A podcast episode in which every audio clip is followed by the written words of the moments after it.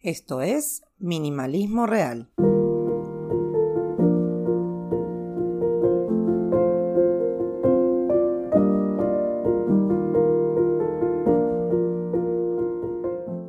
Hoy vamos a hablar de un tema polemiquísimo. Mentira. ¿Cuántas cremitas y cositas tenemos que tener para no entrar en el rubro de o pago la luz o me compro una crema hidratante?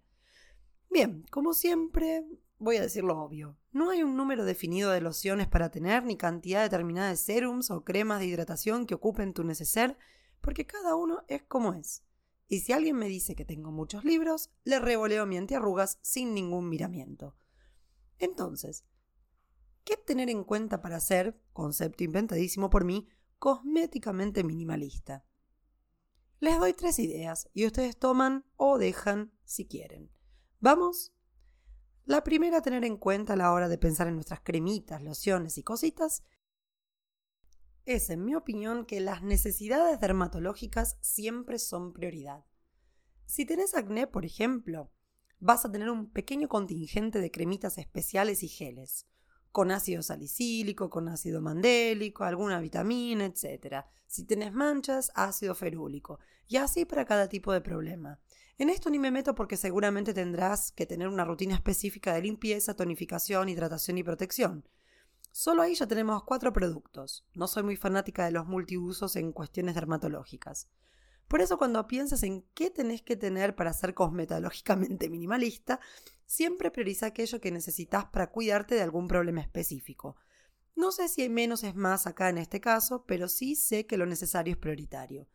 En casa, por ejemplo, yo no me lavo la cara con agua y nada más. Uso un gel de limpieza recomendado en uno de mis tantos momentos de problemas hormonales que me dura meses y meses y que no cambio por nada. No me reseca, no me deja grasoso y me siento limpia. La segunda idea que tengo para proponerles es entender que las necesidades estéticas son secundarias, pero no menos importantes. Seamos honestos, todos queremos envejecer con gracia. Sacando a los que quieren parecer de 20 a los 50, la mayoría de nosotros buscamos estar estéticamente bien de acuerdo a nuestra edad cuando nos compramos la cremita antiarrugas X. Y sí, si no nos cuidamos por dentro, las cremas son placebos, pero bueno, estamos conversando sobre cosmética y no de nutrición. Por lo tanto, mi recomendación en este caso es tener en cuenta la rutina esencial de limpiar, tonificar, hidratar, proteger. Un gel de limpieza, un tónico, una crema que hidrate, diurna y nocturna, y un protector solar es lo básico de lo básico. Después de ahí vienen las necesidades específicas de acuerdo a la edad y a lo que buscamos. Acá un poco investigar o preguntarle al dermatólogo amigo. Por ejemplo, yo uso una vitamina C por ser antioxidante, y la cara agradece, y a la noche retinol, otro antioxidante. Lo que yo quiero es retrasar las arruguitas, entonces invierto en dos productos específicos para eso. Después tengo mi cremita hidratante diurna y nocturna con ácido hialurónico. Pero como tengo claro que quiero, en vez de comprarme 200 productos con distintos ingredientes, voy a unos pocos que me ayudan con mi propósito. La tercera idea que tengo para compartirles es buscar por ingredientes y no por marca. Hasta hace unos añitos yo hacía mis propios cosméticos básicamente duplicaba muchas de las marcas famosas por mucha, mucha menos plata. Entonces, ese serum de ácido hialurónico que costaba una mini fortuna lo hacía en casa con el mismo resultado.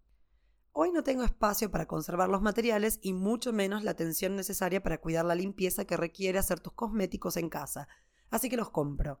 Pero aprendí gracias a esa época a leer el famoso INSI, que te muestra los ingredientes y que ayuda mucho a buscar marcas más baratas que son básicamente lo mismo. Otra opción que descubrí hace mucho con mi primo que tenía problemas de piel es pedirle al dermatólogo amigo que te mande manipular el producto. Generalmente viene una mayor cantidad y aunque no suele ser barato, es más barato que comprarte el Serum X de aquella marca francesa que tiene nombre de ciudad. Pero si no tenés un dermatólogo amigo, léase, de la obra social o plan de salud, la opción de aprender a leer los ingredientes es válida. Un consejo rápido. Cuando lean, busquen ese ingrediente que dice que tiene. Volvamos al ácido hialurónico. Si ven cualquier marca cara, van a ver que el ácido hialurónico viene allá lejos después del primer ingrediente, que generalmente es agua. O sea, el porcentaje que tiene no debe ser gran cosa. E inclusive si tiene el máximo permitido por ley, seguramente otras marcas menos conocidas también lo tienen. Así que busquemos por ingredientes y no por marca. Así que buscando ingredientes y no marcas, ahorras, beneficias otras marcas menores o a la farmacia de manipulación y aprendes un poco más de lo que te metes en el cuerpo. Claro que podemos discutir si necesitamos tanta cosa para mantenernos estéticamente bien según nuestros parámetros, porque el gel de limpieza, el tónico y las cremitas solo perpetúan el cuerpo hegemónico y a la idea de juventud eterna. Y tal vez tengan razón. Pero no es lo que vine a conversar hoy. Tampoco vine a hablar de cosmética natural porque cosmética minimalista para mí no tiene nada que ver con la decisión personal de uno de usar este o aquel ingrediente, como los conservantes. Por favor, usen conservantes si van a hacer sus propios cosméticos. Y no, la vitamina E no es un conservante. Este fue un pequeño servicio a la comunidad en medio del podcast. Para mí la cosmética minimalista es pensar qué necesitamos, qué queremos y cómo conseguirlo sin vender a tu mascota. Entonces, prioriza necesidades específicas, fíjate qué querés conseguir con tu cosmético y conoce tus productos. Eso va a evitar que te compres cosas que no necesitas o no te sirven, gastando plata que puedes dedicar a algo más específico y que te sea útil. En casa, por ejemplo, uso un gel de limpieza, un hidrolato como tónico, agua de alguna planta básicamente, y uso de lavanda, agüita de lavanda. Por la mañana vitamina C, crema hidratante, protector solar. A la noche gel de limpieza, hidrolato, retinol o ácido glicólico, si estoy en época de hormonas delirantes. Y crema hidratante. Me saco el maquillaje con aceite vegetal de rosa mosqueta o de semillas de uva, que es mucho más barato, que compro 100 ml y dura por meses. Para el cuerpo uso una crema neutra a la que le pongo aceites esenciales porque es mi forma de todavía decir que hago cosméticos. Aunque es mentira, compro una base neutra y le agrego cositas. Te estarás diciendo, pero yo quería una lista de cosas para saber qué tener y qué no. Bueno, no hay, porque cada piel es una piel diferente y las necesidades son distintas. Hay gente como mi hermana que con el aceite de rosa mosqueta y el hidrolato a los casi 40 está re bien. Y gente como yo, con un par de años más, que necesita todo lo que dije antes. Lo importante es saber invertir tu plata en lo que te va a hacer bien y no gastar por gastar. Además de pensar también en la durabilidad de las cosas.